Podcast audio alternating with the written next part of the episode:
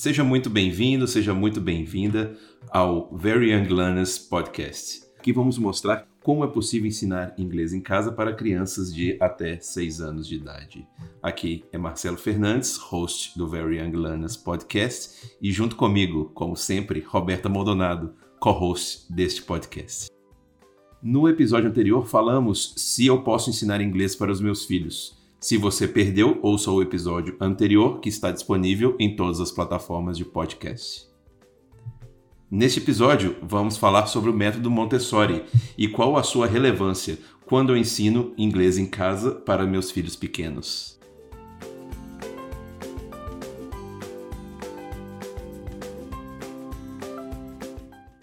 É, Roberta, é, te conheço há alguns anos e sempre quando eu vejo você falar sobre o método Montessori, vejo um brilho em seus olhos.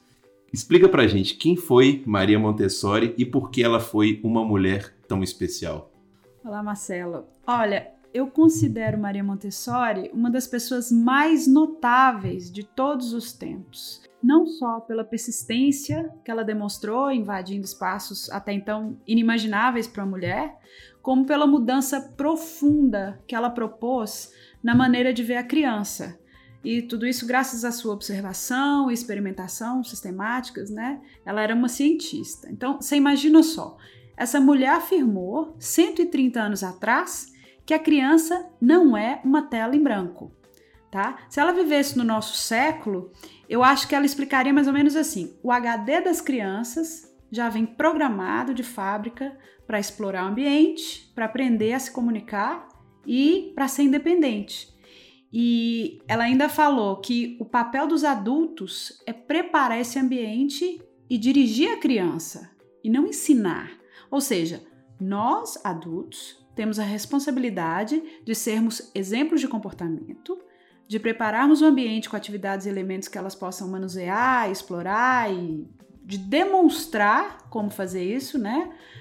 Como usar esses instrumentos para a criança, e também temos a responsabilidade de acolher a criança, nos momentos difíceis e no dia a dia, claro. Então, resumindo, o papel do adulto é dirigir a cena e não de atuar. Isso ela disse há 130 anos atrás.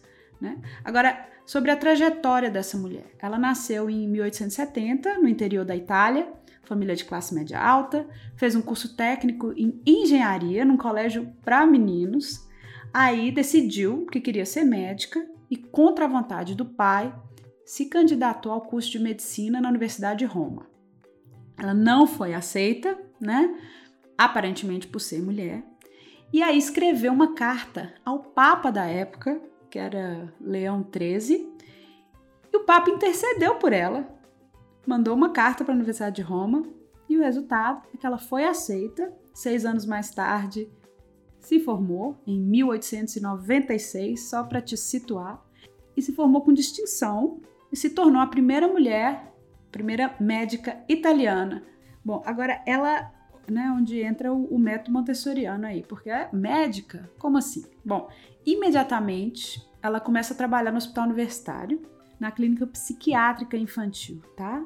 Ali ela se compadece das crianças diagnosticadas com problemas mentais e começa a observá-las. Um momento chave que ela cita nos seus, né, no seu memoir é quando, logo a, nos primeiros dias, uma funcionária conta para ela, indignada, que as crianças catavam migalhas que caíam do almoço. A Montessori olhou ao redor e se deu conta de que essas crianças não tinham nada para brincar ou para manipular, talvez por segurança. Daí surgiu seu primeiro estudo, que causou muita polêmica quando foi apresentado no Congresso Médico em Turim. Ela afirmou que a falta de estímulo sensorial estava piorando o estado das crianças em tratamento. Tudo bem, para chegar a essa conclusão, Montessori estudou a fundo o trabalho de dois franceses, o Jean-Marc Tardy e do Seguin. Desculpa a pronúncia, eu não sei se é essa, tá? Esses dois defendiam que crianças com deficiência intelectual, que até então eram consideradas incuráveis, poderiam sim aprender a ser independentes.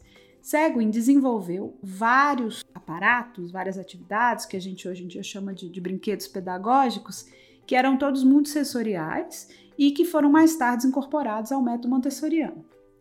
E imagina por quê, né? É que a carreira de Maria Montessori aí deu um salto. Ela usou os aparatos de Seguin para trabalhar com as crianças na clínica. Em dois anos, o progresso das crianças foi tão evidente que algumas foram submetidas aos exames estaduais, ao que eram submetidas todas as crianças ditas normais, né? E algumas crianças da clínica alcançaram os mesmos resultados das crianças das escolas italianas. E esses aparatos, o que eram? Eram brinquedos? Eram. Como brinquedos, uhum. sim. Que até hoje a gente utiliza na sala de aula montessoriana. Eles ficam espalhados na sala e a criança escolhe o que lhe interessa. E a professora, que a gente não chama de professora na sala de aula montessoriana, a gente chama de diretora. Ela demonstra para a criança né? Uma vez que a criança quer essa ajuda permite, você pede permissão, pergunta, posso te mostrar? A criança diz sim. Você demonstra com economia de movimentos e uma coisa de cada vez para criança, para que a criança possa brincar. E outra coisa, todas essas atividades elas têm é, controle de erro. O que quer dizer? Quando a criança não acerta, ela sabe que ela não acertou. Ela não precisa de ninguém falar para ela, ah, tá errado, sabe? Mas isso aí a gente pode discutir mais a fundo, que é, eu, eu, fico muito encantada com essa história de Montessori. Eu não sei se você, você já, já reparou, né? Mas enfim, depois desse, desse resultado nos, nos exames estaduais, Maria Montessori ficou muito famosa e ver gente do mundo todo ver o que estava acontecendo ali naquela clínica, né? Que ela tinha, na verdade, começado uma escola para aquelas crianças. E ela percebeu, ela imaginou, se eu tive esses resultados com essas atividades com crianças com deficiência intelectual, imagina se eu uso essas atividades, ou adapto essas atividades para as crianças de forma geral, né? Que resultados eu não posso, que benefícios elas não podem ter. E foi isso que ela fez. É, ela voltou para a universidade primeiro, dessa vez para estudar educação. Começou a desenvolver o seu método e em 1907 abriu a primeira Casa del Bambini, no subúrbio de Roma. Ela ali passa horas e horas observando. Ela, ela era uma cientista extremamente rígida. Ela passa horas observando essas crianças, experimentando com as novas atividades. E um ano mais tarde, tudo aconteceu muito rápido. Já tinham cinco casas del Bambini abertas na, na Itália quatro em Roma e um em Milão. E o progresso das crianças era tão absurdo que ela foi ficando mais e mais famosa. As crianças começavam a ler com cinco anos, né? E não que isso seja ideal e a gente pode discutir disso também mais, mais adiante. Mas era uma coisa que não se via antes, sabe? E o mais interessante que, as, que os observadores sempre mencionavam, eles nunca tinham visto crianças mais felizes. As crianças estavam muito à vontade, elas faziam o que elas queriam e nem por isso havia indisciplina, havia nada disso. Isso né, era muito novo, imagine, 1907. Seu primeiro livro, sobre o método, é lançado em 1912, atinge o segundo mais vendido nos Estados Unidos e é traduzido para 20 idiomas. E foi assim que tudo começou. Estava pesquisando sobre, sobre o método Montessori para a gente fazer esse, esse podcast hoje e eu fiquei espantado com os maiores nomes da atualidade hoje, principalmente falando de tecnologia. É, eles passaram é, em algum momento de sua vida em um, em, por uma escola Montessori, né? uma escola montessoriana. Né? A gente pode citar alguns aqui, Larry Page e Sergey Brin, são os cofundadores da, do Google, Jeff Bezos, Mark Zuckerberg, Bill Gates, é, Jimmy Wales, para quem não conhece, é, é um dos fundadores da Wikipedia, é, Peter Drucker, que foi o, o, pai da administração moderna, é, Catherine Graham, foi a fundadora e editora do Washington Post, Gabriel Garcia Marques, né, escritor, prêmio Nobel em, em, em literatura, é, o príncipe William e o príncipe Harry é, passaram também por escolas é, montessorianas. Beyoncé, é, Beyoncé que né, não precisa nem falar. Então você tem gente de vários, é, de vários segmentos que passaram e pessoas de sucesso. Né? Então estamos falando somente desses 10 mas existem muitos outros, né? E essas pessoas elas se vangloriam de ter passado por escolas montessorianas, que isso fez muito bem. muito bem para elas, né? Um, uma curiosidade eu, eu, creio que muita gente aqui é da época do, do jogo SimCity. O o Will Wright, que é o design criador do jogo, criou o jogo baseado em técnicas montessorianas. Que, então, algo que a gente tem uma curiosidade que com certeza muita gente não sabe, que SimCity é um jogo montessoriano. Bem, bem interessante. Eu tenho amigos, pais e mães, é, não digo nenhum nem dois, mas dezenas né, de, desses, dessas pessoas que falam que tem medo de colocar os filhos em escolas é, montessorianas. Principalmente pelo fato que acham que a escola montessoriana não direciona a criança para uma carreira de ah, passar na faculdade e, tem medo pelo simples fato disso que as crianças elas ficam soltas né, entre aspas, né, elas ficam soltas, elas são é, é, ensinadas soltas. E nós, cultural, culturalmente, ainda temos esse conceito, né, que a pessoa só se dá bem, só vai fazer faculdade, só vai é, é, faz mestrado, doutorado e vai trabalhar numa multinacional o resto da vida, se ela tem uma educação rígida, baseada em conhecimento, né? Você tem um livro, você vai estudar, você tem um professor, né, que é o centro das atenções, né? Então, de, de, depois disso tudo aqui dito, eu pergunto: essas pessoas têm razão de ter esse medo? Olha, Marcelo, eu acho que essas pessoas têm sim razão de ter medo. Não porque o método montessoriano não seja comprovadamente um método é, eficaz para criar autodidatas, né? Você mencionou vários aí, são pessoas fora da caixinha, e a ideia é essa mesmo, é desenvolver o potencial de cada um como indivíduo e não criar uma massa de trabalhadores. Mas é natural que as pessoas tenham medo e tem uma razão ainda mais séria, talvez elas não saibam. As escolas montessorianas, elas podem se considerar, se denominar montessorianas, porque a marca Montessori não foi registrada pela Maria Montessori. Então, é, se eu abro uma escola, do jeito que eu quiser fazer, eu faço e coloco o nome de Montessori. E não existe um órgão fiscalizador para isso. Então, eu entendo perfeitamente, os pais são as pessoas que mais preocupam com o futuro da criança, tá? Tudo que eles fazem tem é, as intenções são as melhores possíveis e é natural sim ter medo, né? Sair de um, de um, num colégio tradicional, que você já sabe que aprova muito, para um colégio é, ou, ou Steiner ou Montessori, dessas metodologias alternativas. Né? Agora, é muito importante lembrar que não é só futuro. Se você está pensando em trocar o seu filho de colégio, alguma coisa não não tá legal, ou não tá conveniente, ou a criança não tá feliz, não tá aproveitando. Tem que haver um, um diálogo muito sério, muito é, constante, inclusive, com, com a diretora, com os professores, né, pais e, e, e educadores bem juntinhos aí para discutir o, futuro da criança e pensar que não é só futuro. Se a criança não estiver bem agora, não tiver é, é, aproveitando, não tiver feliz, não tiver com vontade de, de, de descobrir as coisas, é porque aquele, aquela instituição talvez não esteja, não esteja funcionando para ela, tá? Mas isso aí é, é de cada um mesmo. E, e, e, sim, os pais têm, têm razão de ter medo, claro. E agora, é, o, o, mais importante, né, que, que é o objetivo desse, desse podcast, é como que eu posso aplicar o método montessoriano para ensinar inglês em casa? Essa pergunta me leva ao motivo de eu estar aqui hoje, gravando esse podcast com você.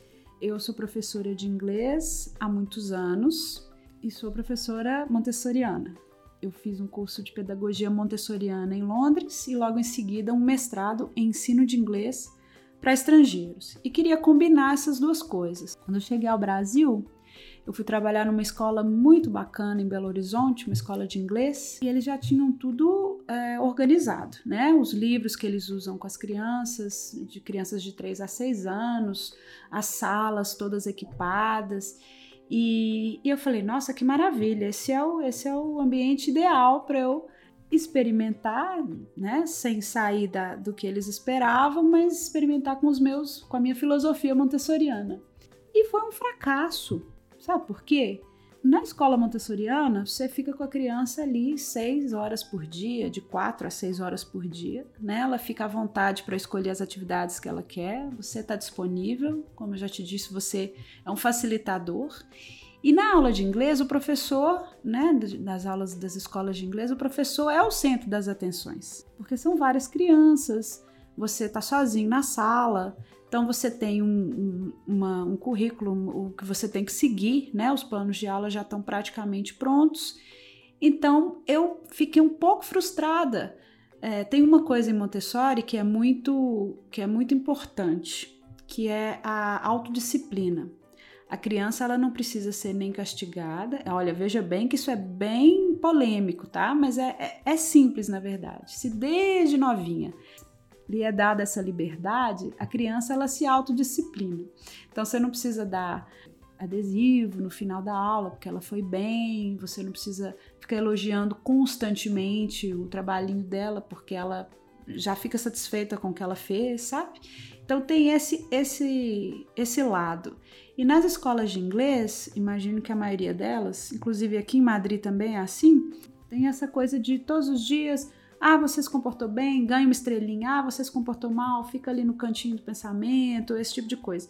E isso eu, não, funcionava para mim, mas as crianças, elas já vinham meio que esperando esse tipo de comportamento do professor, entende? Então eu me adaptei, né, com, com muito carinho e com a ajuda da minha coordenadora, eu abri mão dessa da metodologia montessoriana. É claro que ela tá tá em mim, então respeito pelo pelo indivíduo e a observação de cada um e tentar adaptar as aulas para cada um, isso nunca saiu de mim, mas eu entrei no método da escola e funcionou, as crianças aprendem, sabe? As escolas, elas fazem o que podem mesmo para que naquele pouco tempo que elas têm, convívio, né, que elas têm as crianças, elas possam passar o máximo de vocabulário, de expressões, de brincadeiras. Foi aí que eu vi em casa a coisa podia funcionar melhor ainda, sabe? Porque em casa você pode utilizar a filosofia montessoriana para ensinar inglês e a coisa pode fluir muito melhor. Você não tem tempo determinado. É interessante pré-determinar um tempo para fazer as sessões em inglês, mas aquilo segue, né? A criança uma hora ou outra ela vai te perguntar alguma coisa de novo, ela vai te chamar para brincar daquele jogo e não tem nada que diga que você não possa fazê-lo. Vocês estão muito mais livres. Vocês criaram um ambiente ali na sua casa de contínuo aprendizado, sabe? O que a gente não tem numa academia de inglês. E é por isso que a, a metodologia, mais especificamente a filosofia montessoriana, no ensino do inglês para criança de até seis anos em casa, é perfeito. É um casamento perfeito. Muito obrigado mais uma vez, Roberta. Ah. Obrigada a você. Esse foi o nosso episódio 2 do Very Young Learners Podcast. Reforçando, toda segunda-feira, Roberto e eu estaremos trazendo um novo episódio para vocês. E se vocês quiserem é, entrar em contato, podem enviar um e-mail para vyllpodcast.gmail.com E uma novidade agora, temos o nosso Instagram, que é arroba projeto VYL. Então siga em nossa rede social e esse podcast está disponibilizado em todas as principais plataformas de podcast. Abraços e até mais. Até mais.